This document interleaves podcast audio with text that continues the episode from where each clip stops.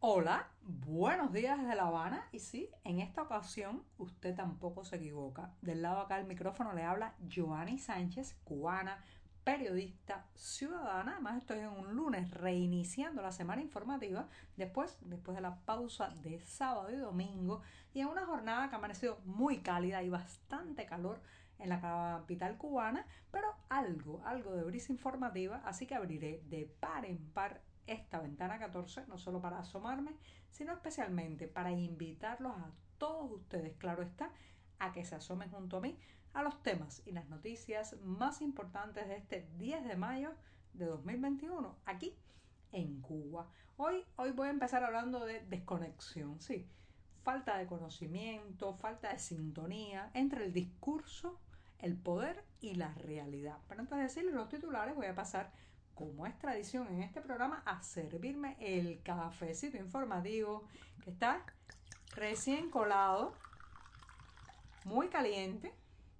Así que hay que dejarlo refrescar brevemente en su taza en lo que les cuento los titulares de hoy lunes. Ya les adelantaba que iba a hablar de desconexión, sí, desconexión entre la cúpula, el poder, los gobernantes cubanos y la realidad. ¿Por qué? Porque una felicitación por el Día de las Madres hecha por Miguel Díaz Canal en Twitter, señores y señores, muestra justamente esa falta de sintonía entre las autoridades cubanas y la calle, la realidad de esta isla. Ya les diré por qué. En un segundo momento, la denuncia contra un presentador de la televisión oficial abre un debate, abre un debate muy interesante del que también les hablaré.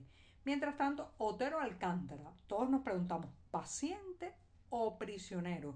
Más de una semana en el hospital Calixto García y el artista sigue estando en un limbo legal, en un limbo de derechos y en un limbo también de comunicación y capacidad de informar en su propia voz lo que está ocurriendo.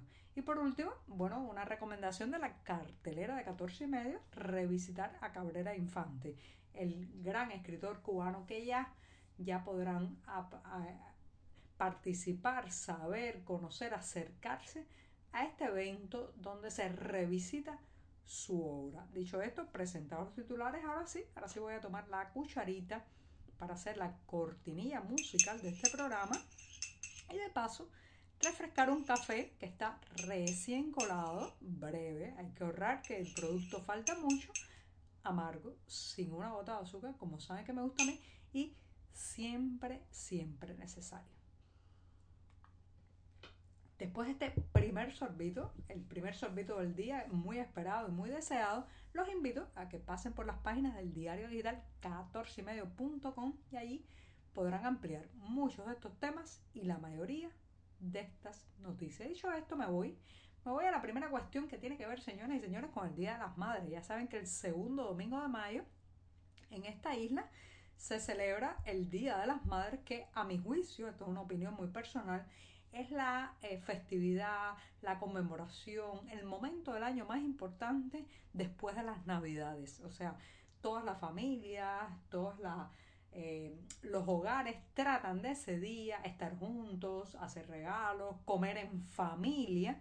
Y bueno, pues eso ha ocurrido también este año a pesar de la crisis, de la pandemia, de las restricciones de movilidad la mayoría de las familias cubanas han tratado de hacer de este momento, de esta jornada, que este año cayó el 9 de mayo, ayer domingo, un momento especial, sobre todo señoras y señores, porque hemos sobrevivido, no solamente es el Día de las Madres, es un Día de las Madres después de un año tan, tan, tan difícil, un año en que nadie sabía si iba a poder respirar al otro día, de forma que este eh, tenía una, digamos, un simbolismo especial. Es decir, no solamente estamos festejando a las madres, la maternidad, la procreación, la enseñanza, el cariño, sino también decir, eh, seguimos vivos, los que tenemos la fortuna de haberlo logrado. Muchos, muchos se quedaron en el camino, algún día se sabrán los verdaderos números, pero bueno, no voy a hablar de eso hoy exactamente, sino del desafortunado mensaje vía Twitter que envió el gobernante cubano Miguel Díaz Canel. Sí, ese mismo que nunca fue elegido en las urnas, pero ahí está, en el puesto de presidente y de primer secretario del Partido Comunista. Lo cierto es que Miguel Díaz Canel se le ocurrió, tengo que decirlo así, porque este señor evidentemente no tiene asesores, no tiene alguien que lo guíe eh, de manera afortunada y acertada, se le ocurre publicar un tuit de felicitación a las madres cubanas pone un par de frases muy cursis, pero el problema no estaba en las palabras, señoras y señores. El problema estaba en la imagen. Tres mujeres eh, rozagantes, muy europeas, todas ellas prácticamente rubias y casi nórdicas, ataviadas con ropas que la mayoría de la gente no se pone aquí, unos sombreros impolutos que se ve que no han tomado ni un, ni un grano de tierra colorada. Y entonces esta imagen de estas mujeres que podría ser eh, en Suecia, en Estocolmo, a las afueras de quizás una granja alemana, pero en Cuba no podría ser, ha generado un aluvión de críticas. Claro, claro. Pero el uso de esta imagen, de estas mujeres tan europeas, nórdicas, de cachetes rosados y rellenos, con sus camisas de mangas largas, que aquí casi nadie se pone porque hay un tremendísimo calor, sus sombreros impolutos, y incluso en la imagen hay un girasol, hay una lechuga fresca, unas acelgas. La gente dice, pero ¿y este país cuál es? ¿Cree Díaz Canel que Cuba es esto? ¿Cree en la persona que se sienta eh, en la silla principal de esta nación? que esta isla es esto. No, señor, usted está absolutamente desconectado, usted está absolutamente separado de la realidad, usted no conoce el país que gobierna. Pero es esto nuevo, ¿no? Señoras y señores, ya sabemos hace mucho tiempo que ellos, ellos, allá arriba, no tienen la menor idea del país que gestionan. Han perdido toda la conexión. ¿Saben por qué perdieron toda la conexión? Porque no viven, no viven la misma Cuba que vive usted, que vivo yo. No hacen colas, no toman el transporte urbano, no sudan caminando por las calles y en las larguísimas filas para poder comprar cualquier cosa de comer. Eh, no, no enfrentan los absurdos, eh, perdón, los absurdos administrativos y burocráticos en los campos cubanos. Entonces, cuando él pone esta imagen bucólica, esto es la, única, eh, el, el, adjetivo que se me ocurre, una imagen bucólica, eh, bueno, pues evidentemente él no sabe, el país que gobierna, no sabe la situación que estamos las madres cubanas que cada día tenemos que enfrentarnos a decirle a nuestros hijos por qué el plato está tan poco lleno y sobre todo por qué lo que está sobre el plato es de tan mala calidad y ha costado tanto tiempo obtenerlo. ¿Qué ha pasado con este tuit de Díaz Canel? Bueno, pues el sarcasmo, la ironía y la burla, que es lo que mínimamente se merece están la gente ahí por, poniéndole imágenes de Suecia, imágenes de Alemania, imágenes de Holanda, de gente feliz, nórdica, europea, eh, rubia, eh, eh, haciendo bromas al respecto. Dicen, bueno, aquí estamos, en tal lugar de La Habana, aquí, para de alguna manera ironizar con lo que es en realidad, señoras y señores, un mensaje directo y claro, no conocen el país gobiernan. Por cierto, si oyen detrás el martillo de mi vecino, no pasa nada. Este programita, además la cucharita, con su cortinilla musical, también tiene al vecino que lleva no sé cuántos meses supuestamente haciendo una obra por ahí abajo. Me voy a dar el segundo sorbito del día para pasar a otra cuestión.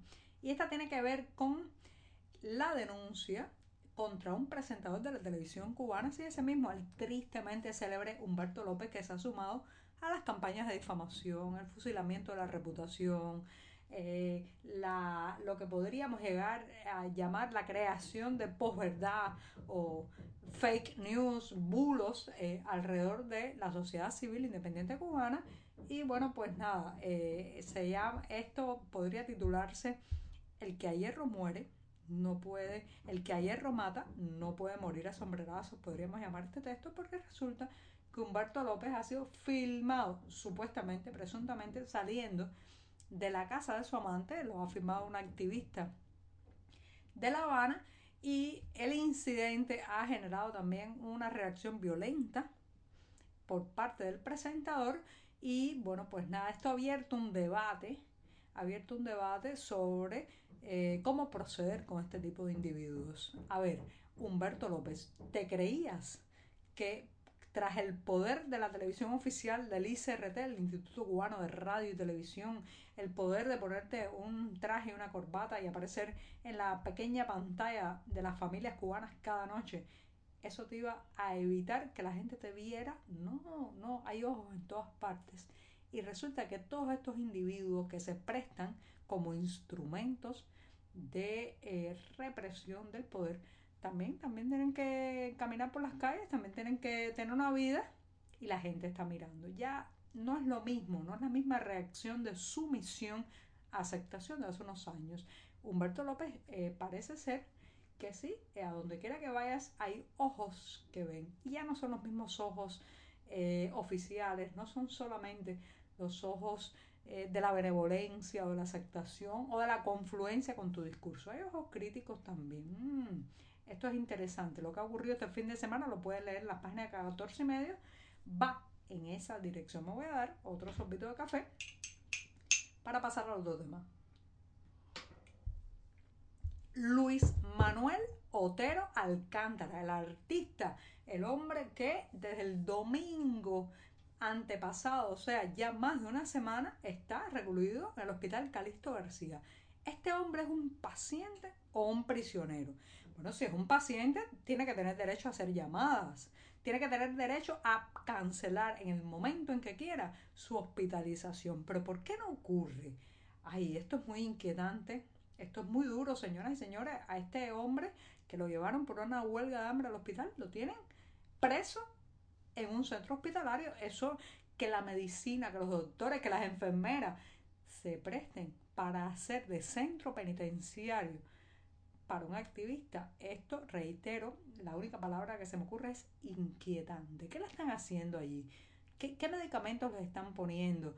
¿Por qué los videos que salen filmados, todo se ve tan, tan irreal, tan absurdo, tan fabricado? Yo lo que creo es que cualquier persona adulta, mínimamente eh, consciente y cabal, tiene que tener el derecho a suspender una hospitalización cuando sí lo crea. ¿Por qué? ¿Por qué Otero Alcántara no puede? ¿Es que acaso no es paciente, sino un prisionero?